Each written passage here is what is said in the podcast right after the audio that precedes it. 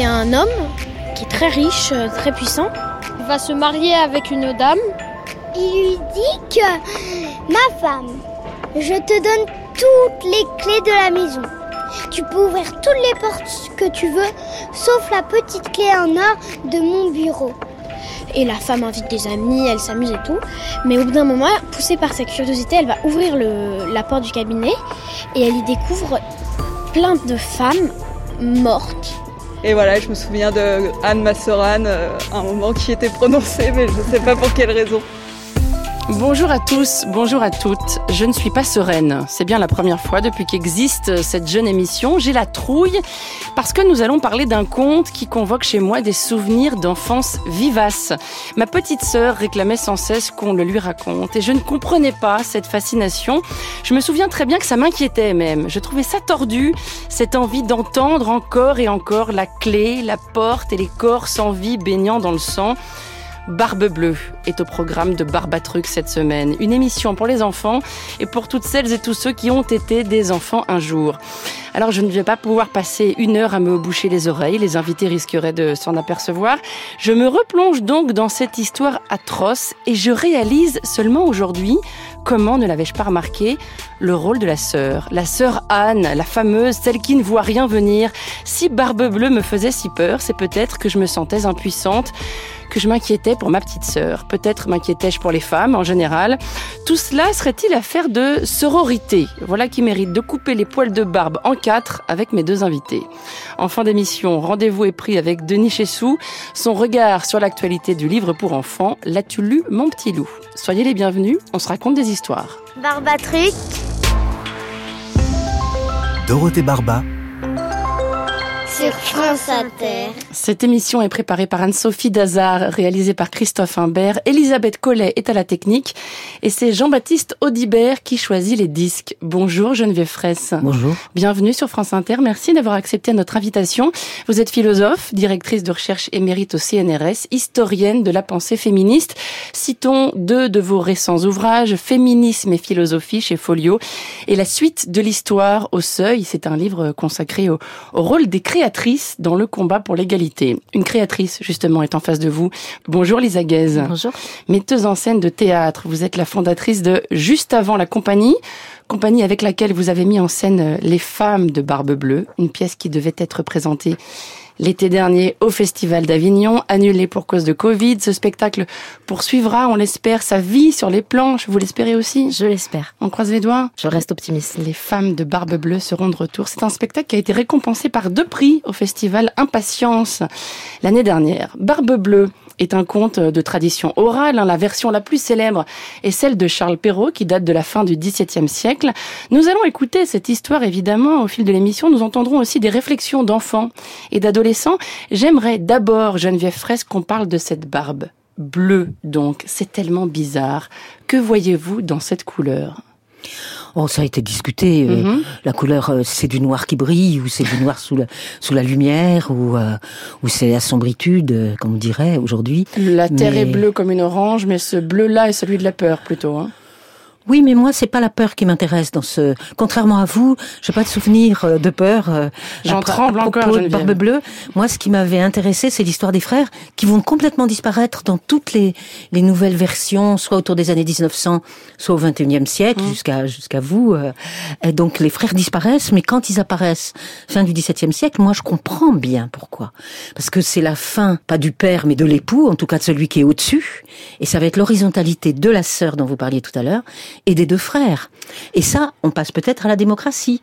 Après Ah. le père, les frères. Ne divulgachez pas la fin de l'histoire, Geneviève Fraisse. On, va l'entendre dans un instant. Cette couleur bleue, Lisa Guest, qu'est-ce que ça vous évoque?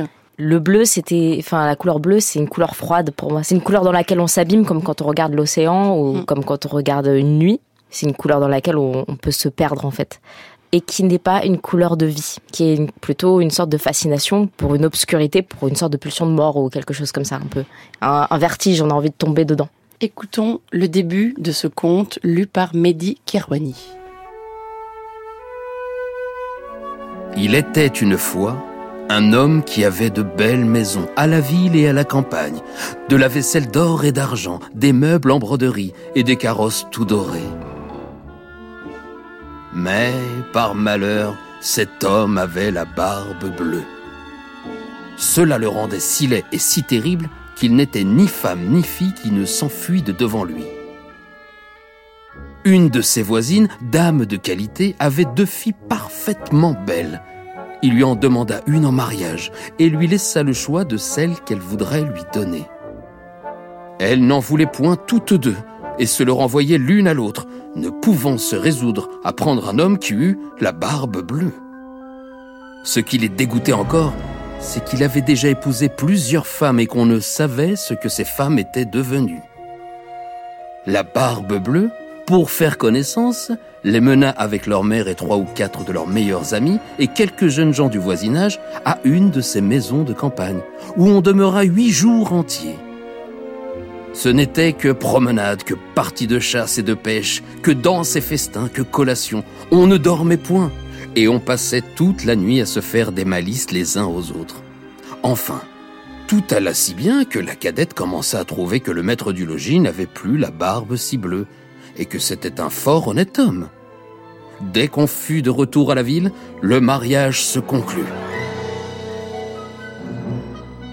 Au bout d'un mois, la Barbe Bleue dit à sa femme qu'il était obligé de faire un voyage en province, de six semaines au moins, pour une affaire de conséquence.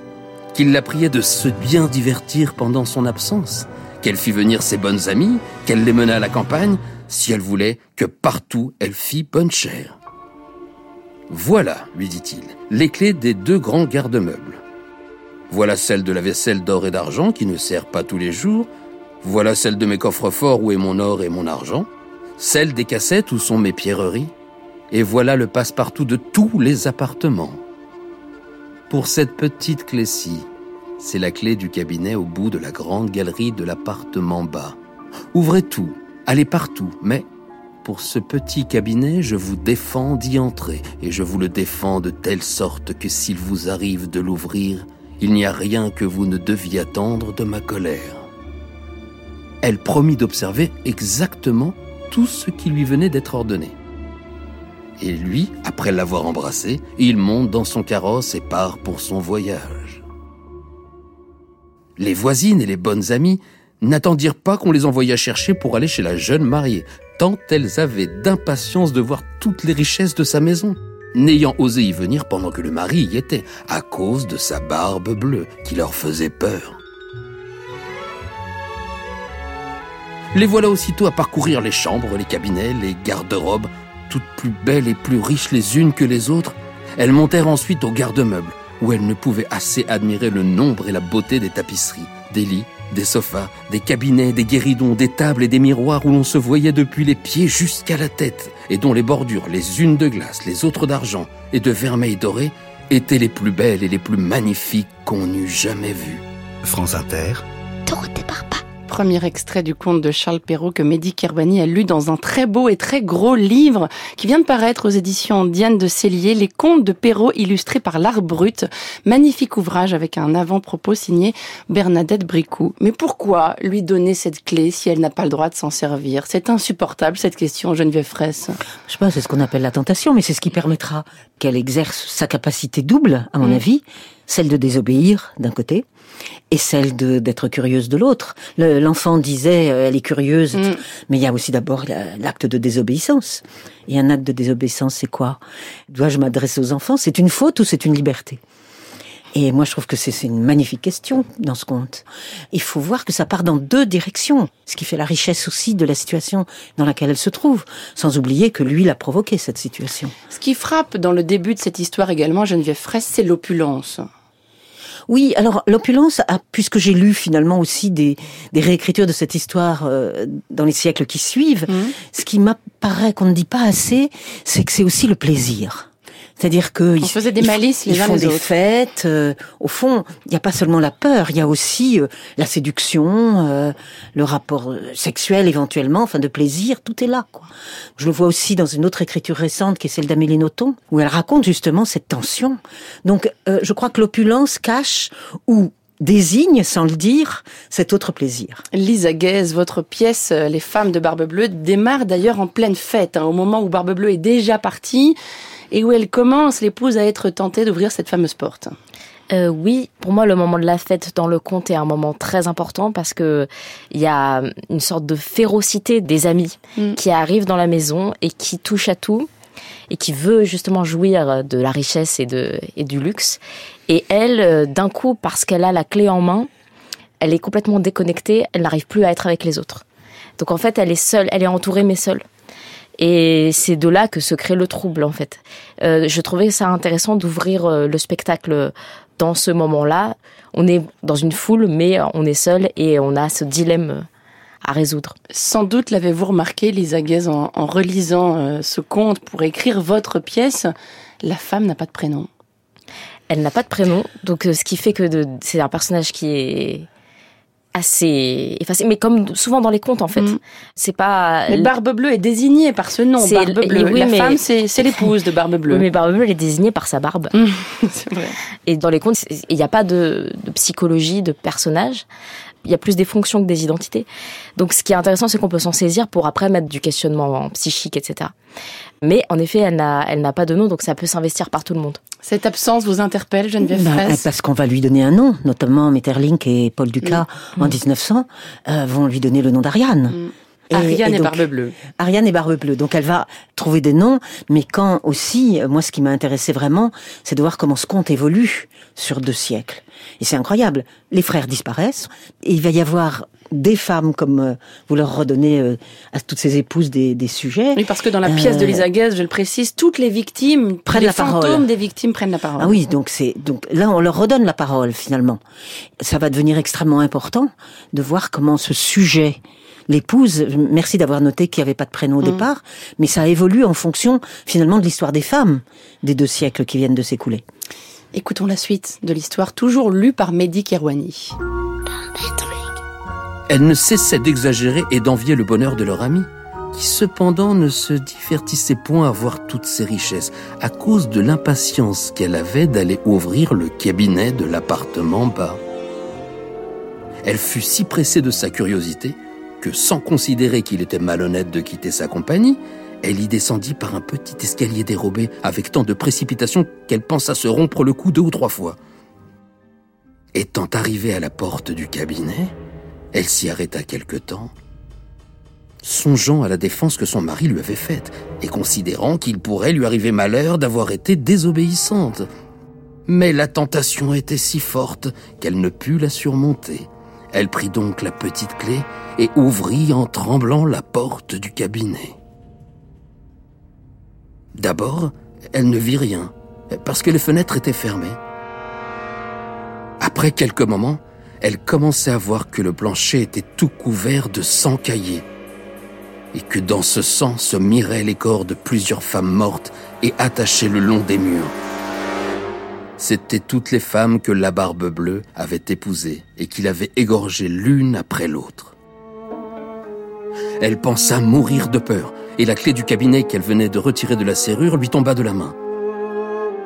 Après avoir un peu repris ses sens, elle ramassa la clé, referma la porte et monta à sa chambre pour se remettre un peu, mais elle n'en pouvait venir à bout tant elle était émue. Ayant remarqué que la clé du cabinet était tachée de sang, elle l'essuya deux ou trois fois. Mais le sang ne s'en allait point. Elle eut beau la laver et même la frotter avec du sablon et avec du grès, il demeura toujours du sang car la clé était faite. Et il n'y avait pas moyen de la nettoyer tout à fait. Quand on ôtait le sang d'un côté, il revenait de l'autre. La barbe bleue revint de son voyage dès le soir même et dit qu'il avait reçu des lettres dans le chemin qui lui avaient appris que l'affaire pour laquelle il était parti venait d'être terminée à son avantage. Sa femme fit tout ce qu'elle put pour lui témoigner qu'elle était ravie de son prompt retour. Le lendemain, il lui demanda les clés, et elle les lui donna, mais d'une main si tremblante qu'il devina sans peine tout ce qui s'était passé. D'où vient, lui dit-il, que la clé du cabinet n'est point avec les autres?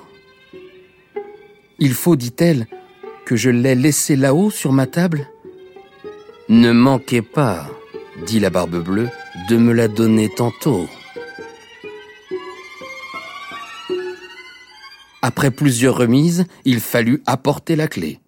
La barbe bleue l'ayant considérée, dit à sa femme Pourquoi y a-t-il du sang sur cette clé Je n'en sais rien, répondit la pauvre femme, plus pâle que la mort. Vous n'en savez rien, reprit la barbe bleue. Je le sais bien, moi. Vous avez voulu entrer dans le cabinet. Eh bien, madame, vous y entrerez et irez prendre votre place auprès des dames que vous y avez vues. Elle se jeta aux pieds de son mari en pleurant, en lui demandant pardon avec toutes les marques d'un vrai repentir de n'avoir pas été obéissante. Elle aurait attendri un rocher, belle et affligée comme elle était, mais la barbe bleue avait le cœur plus dur qu'un rocher. Il faut mourir, madame, lui dit-il, et tout à l'heure. Merci à la compagnie El Duende pour la lecture. El Duende, c'est un théâtre à Ivry-sur-Seine en région parisienne, précieux partenaire de Barbatruc.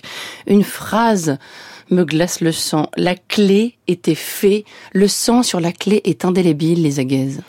Oui, cette clé fée, moi je l'ai interprétée, enfin nous on l'a interprétée comme le fait euh, Clarissa Pinkola Estes dans son ouvrage Femme qui court avec les loups. Donc elle, elle, enfin, elle écrit une autre version du conte et puis elle l'interprète euh, comme si chaque élément du conte était un, élément d'un psychisme féminin. Et la clé était faite, alors je, je crois que c'est elle qui dit ça, mais la clé était faite, c'est en fait à partir du moment où on a ouvert cette porte et on a découvert le carnage, mmh. il est impossible de l'oublier. La marque est indélébile une fois que c'est arrivé à la conscience cette chose-là, et eh ben, il n'y a même pas besoin d'une marque sur une clé. C'est dans le corps, c'est dans la, jeune fille euh, quand elle rend les clés, elle tremble. Il n'est plus possible de, revenir en arrière et mm. une fois que c'est su, c'est su. C'est une histoire de mémoire traumatique. exactement, une histoire mm. de mémoire traumatique pour nous en tout cas. Geneviève Fraisse. J'ai trouvé que c'était une énigme, l'histoire du sang, effectivement, sur la clé. Mais au fond, il y a, le sang, il est présent doublement. Il est présent par le meurtre mm. et il est présent par le sexe. Ça évoque absolument ces deux pistes pour moi, une fois de plus, c'est on a on a toujours plusieurs possibilités dans un conte et là, il nous les offre. Donc moi, je ne savais pas quoi faire de ce sang sur la clé. En revanche, la clé, c'est pareil. Ça ouvre une porte, mais aussi ça la ferme. Et par exemple, pour reprendre le, livre d'Amélie Nothomb que je citais euh, à, l'instant, elle va enfermer Barbe Bleue dans le cabinet où il y a les mortes et partir. elle s'empare de cette la clé. La clé, ça ouvre et ça ferme. Ne jamais l'oublier. le traumatisme, quelque chose qu'on a vu et qu'on n'oubliera jamais. Vous entendez aussi ça dans cette histoire, Geneviève Fraisse? Non. Non, mais moi j'ai pas eu peur avec Barbe Bleue. Mais comment c'est possible ça? Je ne sais pas. mais simplement c'est euh, Peut-être parce qu'elle a la multiplicité des femmes. Je crois que la multiplicité des femmes, au lieu d'y voir la répétition du crime, donc le tueur en série, ce qu'on appellerait aujourd'hui un tueur en série, euh, moi j'y vois euh, euh, justement le fait qu'il y a un homme et en face il y a des femmes. D'ailleurs dans votre pièce de théâtre, c'est le choix que vous avez fait, et on le retrouve dans d'autres récits liés au XXe siècle, où du coup ça devient les femmes. C'est comme quand Ariane veut délivrer les femmes mortes euh, etc., et que les femmes mortes préfèrent la, euh, la servitude à la fuite. Donc c'est le pluriel des femmes qui m'a tenue en, en éveil et j'ai vu le multiple et mm. non pas le multiple meurtre.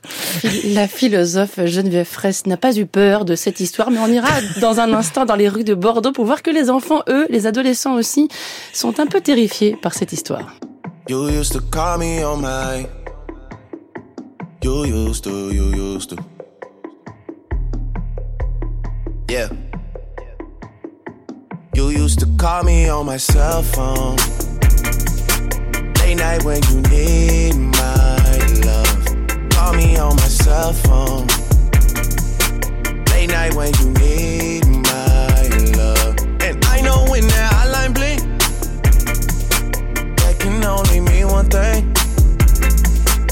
I know when that hotline blink, that can only mean one thing. Ever since I left the city, you got a reputation for yourself now. Everybody knows and I feel left out.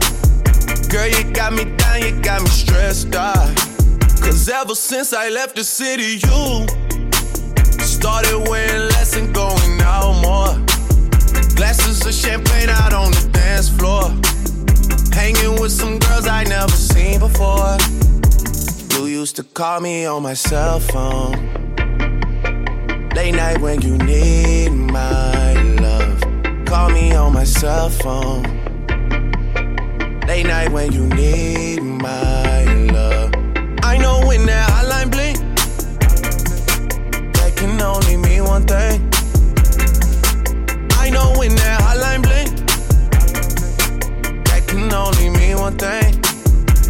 since I left the city, you, you, you. You and me, we just don't get along. You made me feel like I did you wrong. Going places where you don't belong. Ever since I left the city, you. You got exactly what you asked for. Running out of pages in your passport. Hanging with some girls I've never seen before. You used to call me on my cell phone. Late night when you need my love. Call me on my cell phone. Late night when you need my love. And I know when that hotline blink, that can only mean one thing. I know when that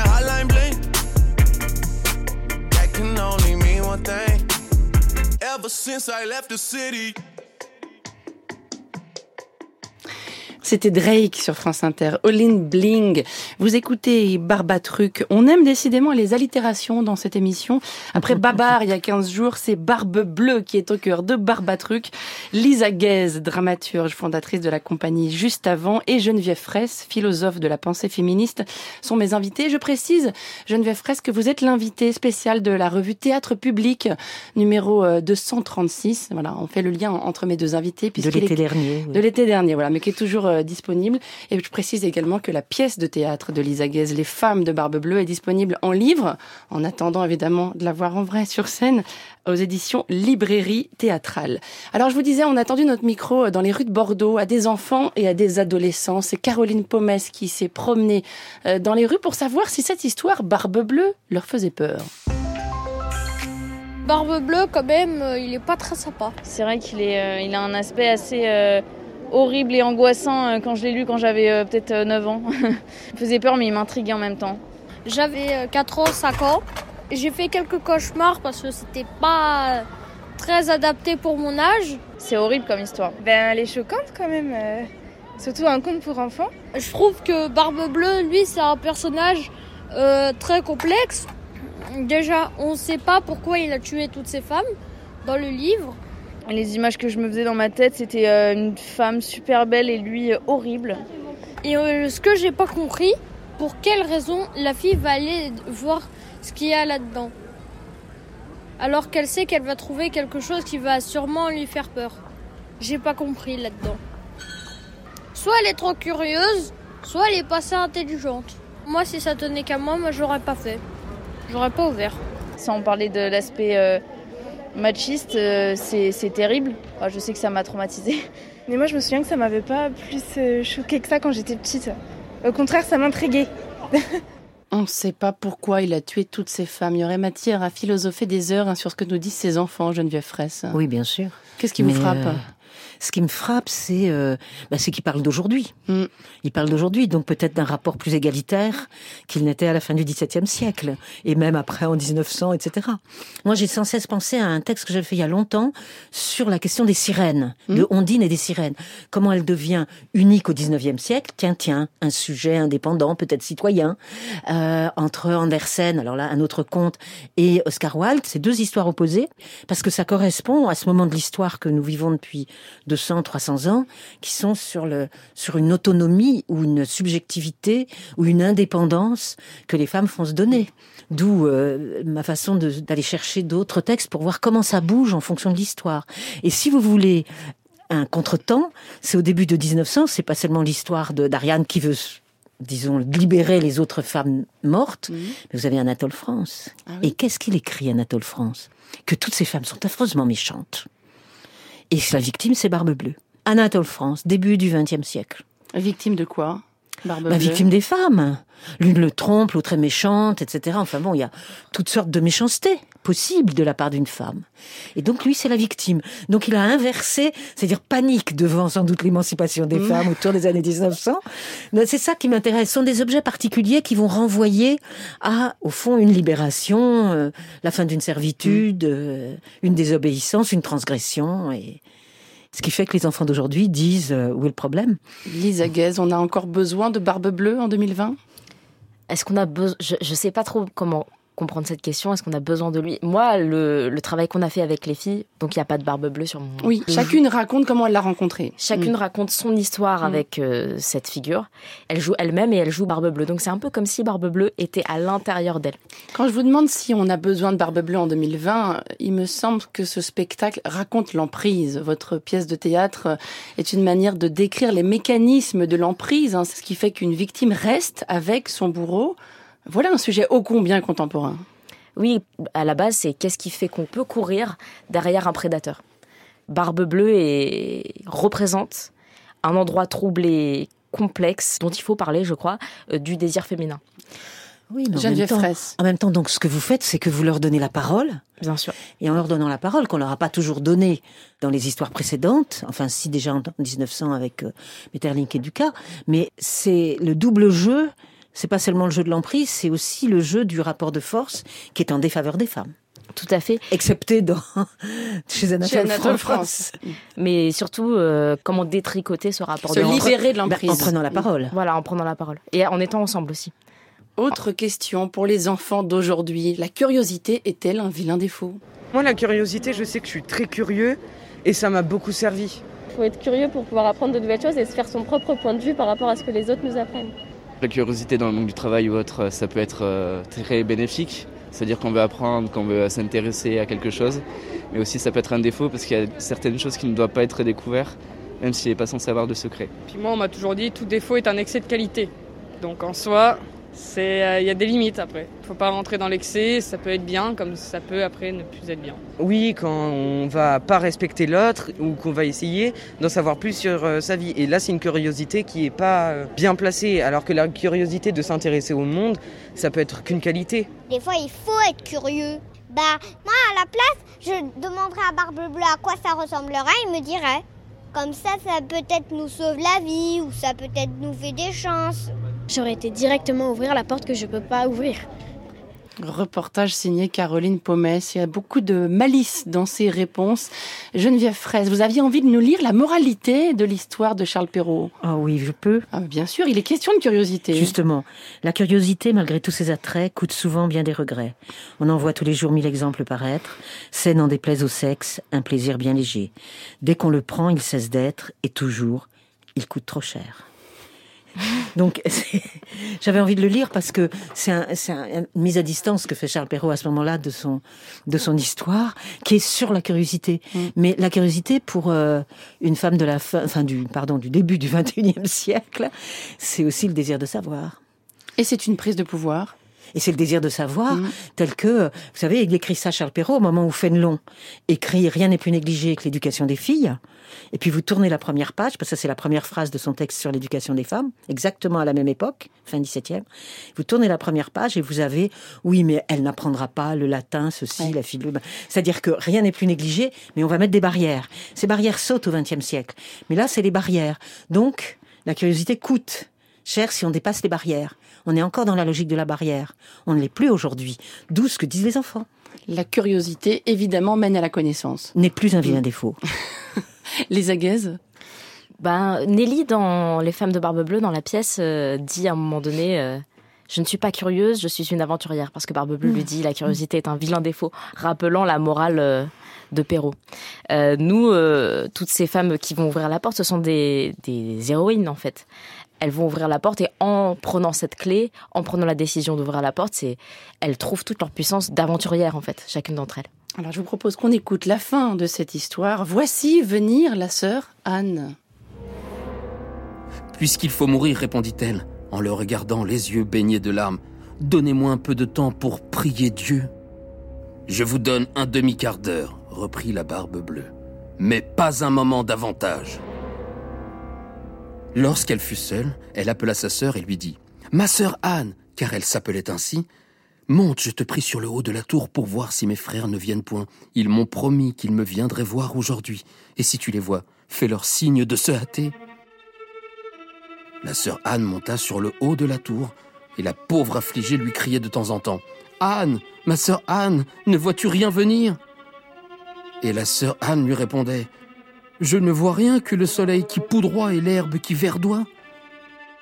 Descends donc vite criait la barbe bleue, ou je monterai là-haut. Je m'en vais, répondait sa femme. Et puis elle criait Anne, ma sœur Anne, ne vois-tu rien venir? Je vois, répondit la sœur Anne, une grosse poussière qui vient de ce côté-ci. Sont-ce mes frères? Hélas, non, ma sœur, c'est un troupeau de moutons. Ne veux-tu pas descendre? criait la barbe bleue. Encore un moment, répondait sa femme. Et puis elle criait Anne, ma sœur Anne, ne vois-tu rien venir? Je vois, répondit-elle, deux cavaliers qui viennent de ce côté-ci, mais ils sont bien loin encore. Dieu soit loué, s'écria-t-elle un moment après. Ce sont mes frères. Je leur fais signe tant que je puis de se hâter. La barbe bleue se mit à crier si fort que toute la maison en trembla. La pauvre femme descendit et alla se jeter à ses pieds tout éplorée et tout échevelée. Cela ne sert de rien, dit la barbe bleue. Il faut mourir. Puis, la prenant d'une main par les cheveux et de l'autre levant le coutelas en l'air, il allait lui abattre la tête. La pauvre femme se tournant vers lui et le regardant avec des yeux mourants, le pria de lui donner un petit moment pour se recueillir. Non, non, dit-il, recommande-toi bien à Dieu. Et levant son bras, dans ce moment, on heurta si fort à la porte que la barbe bleue s'arrêta tout court. On ouvrit et aussitôt on vit entrer deux cavaliers qui, mettant l'épée à la main, coururent droit à la barbe bleue. Il reconnut que c'étaient les frères de sa femme, l'un dragon et l'autre mousquetaire, de sorte qu'il s'enfuit aussitôt pour se sauver.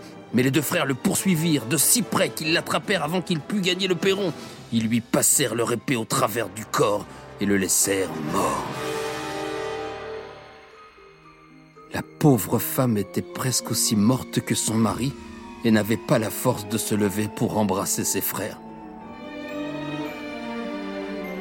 Il se trouva que la barbe bleue n'avait point d'héritier et qu'ainsi sa femme demeura maîtresse de tous ses biens.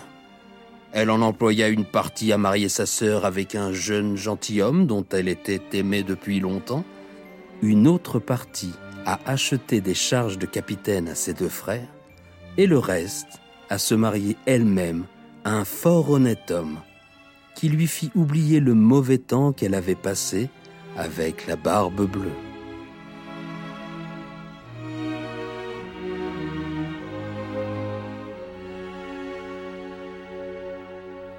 Et voilà, tout est bien qui finit bien, ou presque.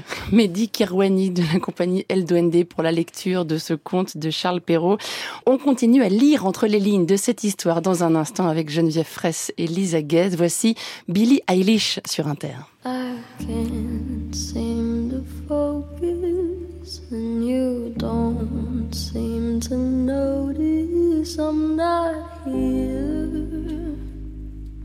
I'm just a mirror. You check your complexion to find your reflections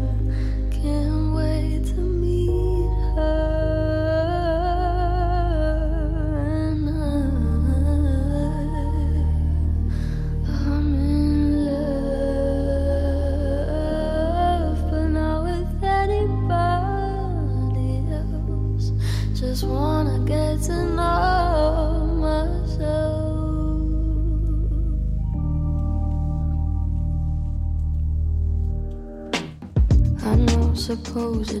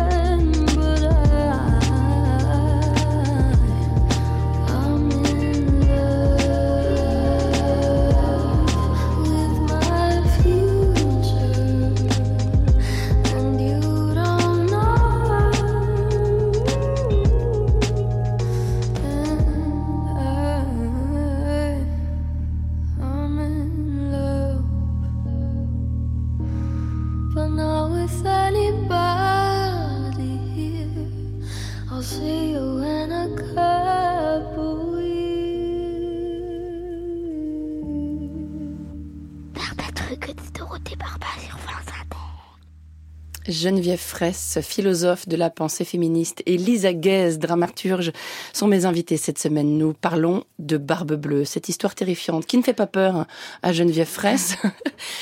Anne, ma sœur Anne, ne vois-tu rien venir? Cette phrase emblématique qu'on a entendue tout à l'heure dans le conte de Charles Perrault, Geneviève Fraisse, on oublie souvent euh, qu'elle vient de cette histoire.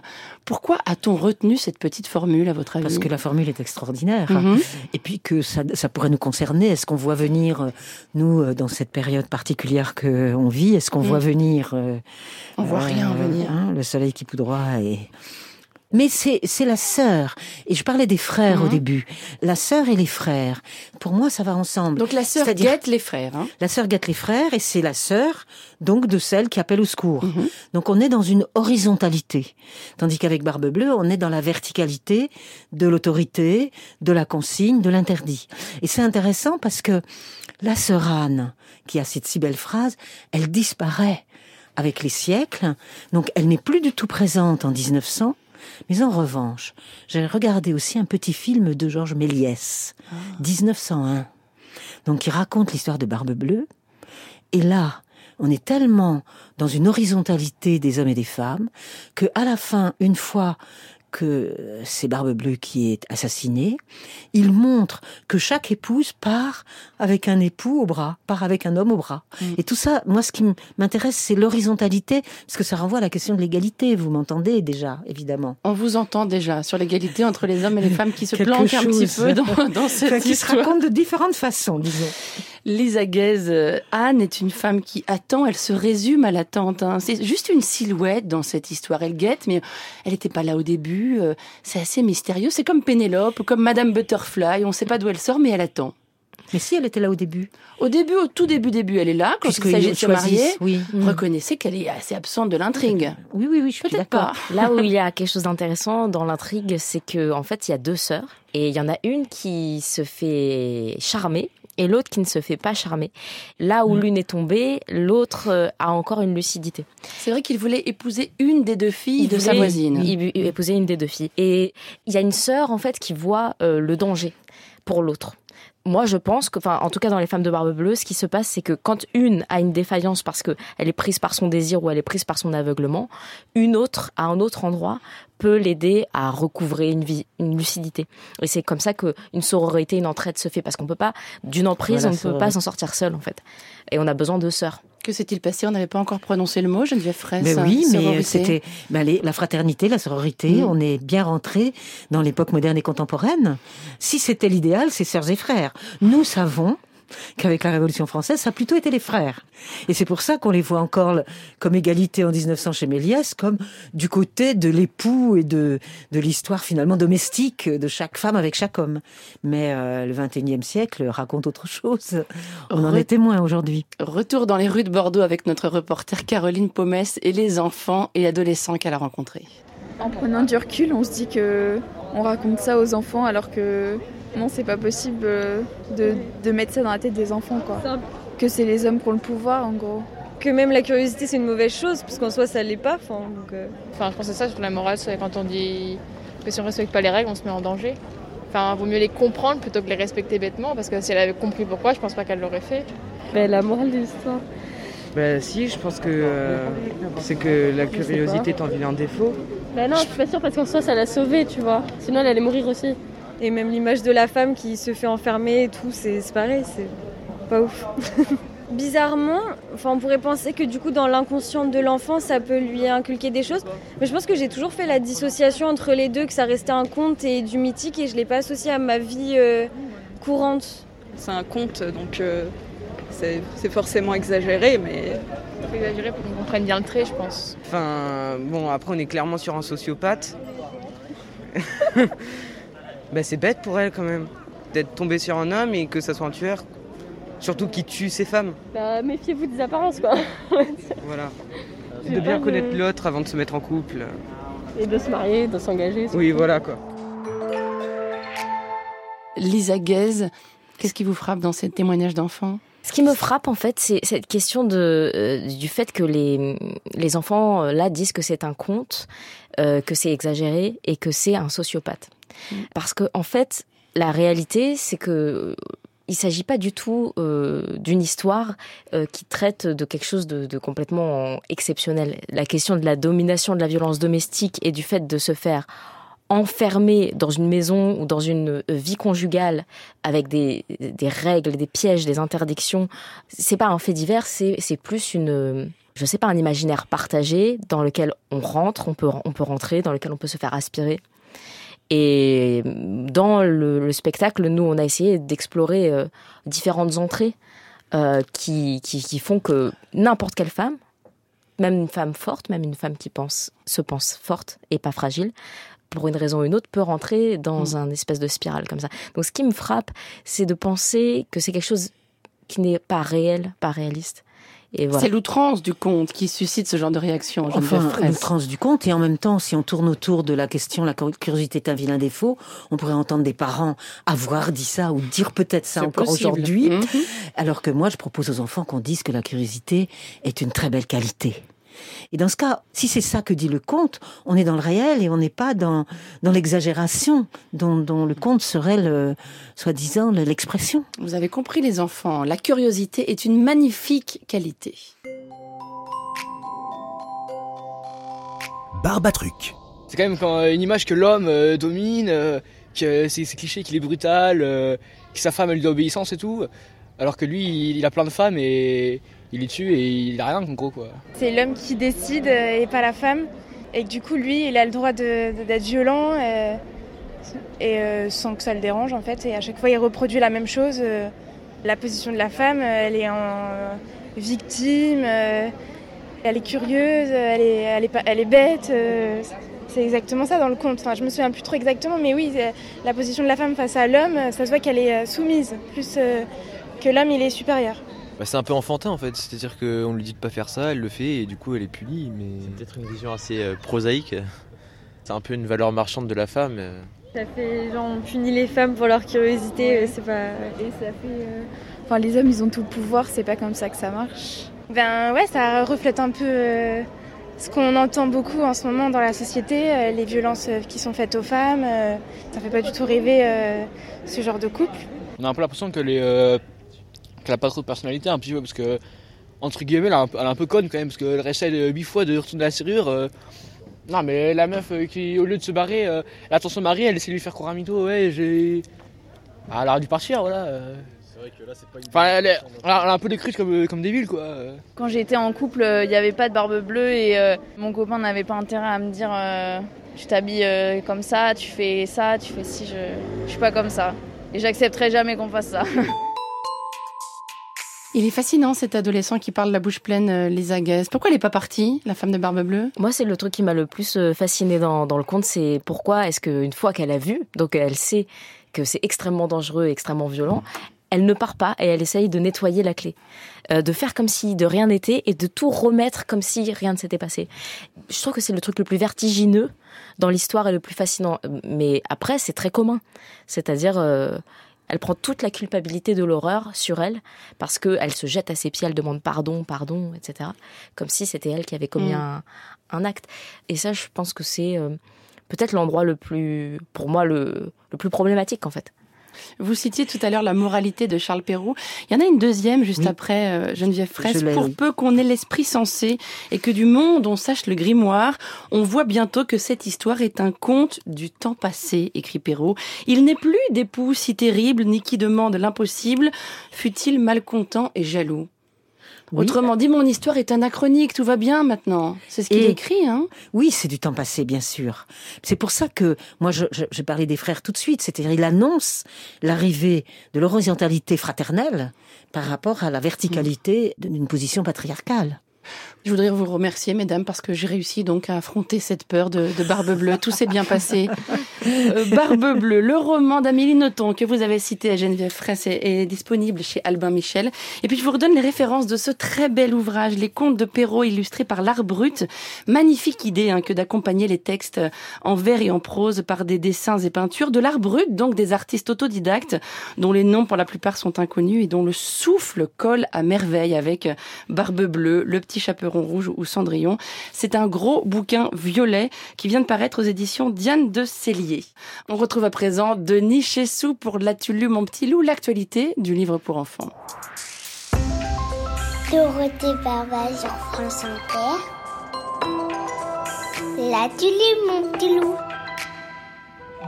Premier album, La Grande École, est signé Nicolas Mathieu et Pierre-Henri Gaumont aux éditions Actes Sud Junior. C'est à partir de 5 ans. Alors c'est l'histoire d'un duo, un père et un fils qui apprennent à vivre ensemble. C'est qui qui vient me chercher ce soir? Ah, ce soir c'est moi. Demain c'est maman. D'accord. Les parents sont séparés depuis peu. Le matin, il passe prendre son fils. Allez, euh, dépêche-toi un peu parce que t'es toujours en retard. Bah c'est pas ma faute, j'ai mangé une troisième tartine. À la fin de l'été, l'enfant est passé de la maternelle à la grande école. L'année dernière, on n'était que deux dans ma classe à pas croire au Père Noël. Eh ben, vous serez au moins trois au bas mot, hein. Par contre, le paradis, j'y crois. Ah bon, et pourquoi? Euh, Je sais pas, mais ça vaut mieux. Suite de petits dialogues qui construisent une relation entre deux êtres et non plus trois comme avant. Alors le gamin se met à courir après les pigeons. Allez, laisse-les tranquilles, ils t'ont rien fait ces pigeons. Mais c'est dégoûtant. Et puis il saute sur le canapé, l'enfant s'énerve parfois pour un rien, ce qui traduit l'anxiété de sa nouvelle vie familiale et le besoin de lâcher sa tension en arrivant au CP. Et quand on était tous les trois avec maman, tu, tu te souviens? Oui, répond l'enfant en jouant avec un ton badin. euh, j'ai bien réfléchi. Il faut arrêter de vous discuter. Au lieu de vous disputer. Mais on est bien aussi maintenant. Oui, Ah, tu préférais quand même hein, tous les trois avec maman. oui, euh, quand même. Un père gentil manquant un peu de psychologie, comme pas mal d'hommes, touchant, ému, découvrant son fils qui, après lui avoir dit à ce soir, lui tourne la tête en lui lâchant. Ouais, ouais. Alors Pierre-Henri Gaumont illustre ce texte assez court en mariant des illustrations classiques et la bande dessinée. Alors, il sait le contrepoint, le dialogue, texte-image. Et où se trouve la force de cet album sensible, Denis? Eh ben, elle se joue en fait entre les lignes, dans les non-dits, les regards, les incompréhensions, le besoin l'un de l'autre. Chacun est une bouée et une force. Et la tendresse est vraiment à chaque coin de page exprimée par des mots, des gestes. Alors, vous savez, ce, ce petit air de rien, mais qui sonne juste. Et cet album touchant se close sur une déclaration d'amour de Nicolas Mathieu à son fils hors image. Je t'attends à l'autre bout, ne t'en fais pas. Ton enfance est en lieu sûr, tu peux devenir ce que tu voudras. C'est donc une relation très jolie, père-fils, très actuelle, avec les petites et grandes marches pour accéder à l'autonomie. La grande école aux éditions Actes Sud Junior, c'est pour les 5, 6, 7 ans. L'histoire du lion qui voulait être président est signée Martin Balchette et Marc Boutavant aux éditions Glénat Jeunesse. Là, c'est pour les 5-7 ans. Tout le monde connaît le roi des animaux, mais saviez-vous qu'il était aussi leur président? Quand les animaux élisaient un président, le lion aimait beaucoup les élections, car les animaux votaient toujours pour lui. Le vote n'était alors qu'une formalité, mais cette année les choses seraient différentes. Un jour, la petite souris grise demanda À quoi bon des élections si on ne peut pas choisir entre plusieurs candidats? Il te faut un concurrent, sinon tout ça n'a aucun sens. Le lion confiant accepta le défi. La souris et le lion commencèrent leur campagne, bon, avec un- du classique, hein, une affiche avec portrait. Quand les animaux virent l'affiche de la souris, ils voulurent à leur tour participer aux élections et faire des discours. Chaque espèce animale voulait élire son représentant avec ses revendications. Tenez, la souris. Eh, Les chats n'ont pas le droit de manger des souris. Si je deviens présidente, c'est nous qui mangerons des chats. Ou celle du chat. Si je deviens chef, les souris seront la nourriture de base. Il y en aura au petit déjeuner, au déjeuner et au dîner. Une fois les discours terminés, on passa au vote secret. Chaque candidat a obtenu une voix, sauf le lion qui n'a aucune voix. Il y a aussi une abstention. Alors la stupeur, car pour la première fois, le lion avait perdu les élections. Désormais, chacun avait le président de son choix. Les nouveaux élus se mirent aussitôt à appliquer leur programme. Mais si tout le monde agit selon ses propres intérêts, eh ben la pagaille s'installe. Alors le chaos ne tarda pas à semer la zizanie. Et la souris quand même s'adressa au lion. Allez, viens, vieux grognon. Qu'aurait fait l'ancien président? Hmm, petite nouvelle élection peut-être, hein? Alors en fait, avec son défilé de protagonistes animaliers hauts en couleur et des situations burlesques, il y a la question de la quête du pouvoir. Et donc ça prend une ampleur éthique assez étonnante pour un livre de jeunesse. L'histoire du lion qui voulait être président de Martin Balchette et Marc Boutavant, édition Glénin Jeunesse à partir de 5-7 ans. Merci à Xavier Pessugia pour sa réalisation, à Lucie Cosmala, Eric Oswald de Nichessou. Nous vous souhaitons de belles lectures. Et vous cliquez bien sûr à la page de L'as-tu lu, mon petit loup, sur le site de France Inter pour retrouver les références des livres cités. La fin de l'émission approche. Geneviève Fraisse, Lisa Guez nous ont aidés à affronter cette histoire de Barbe Bleue. J'ai à présent une dernière question à vous poser, mesdames, question rituelle dans Barbatruc. Quelle est l'odeur de votre enfance, Lisa Guez Alors, la vérité, c'est que l'odeur de mon enfance, c'est celle du pain au chocolat. Mais c'est génial. la chocolatine. La chocolatine, pour certains. Euh, à 4h30, à la sortie de l'école, c'est mes grands-parents qui parfois venaient me, me chercher parce que mes parents travaillaient. Et ils m'emmenaient directement à la boulangerie m'acheter un maxi pain au chocolat.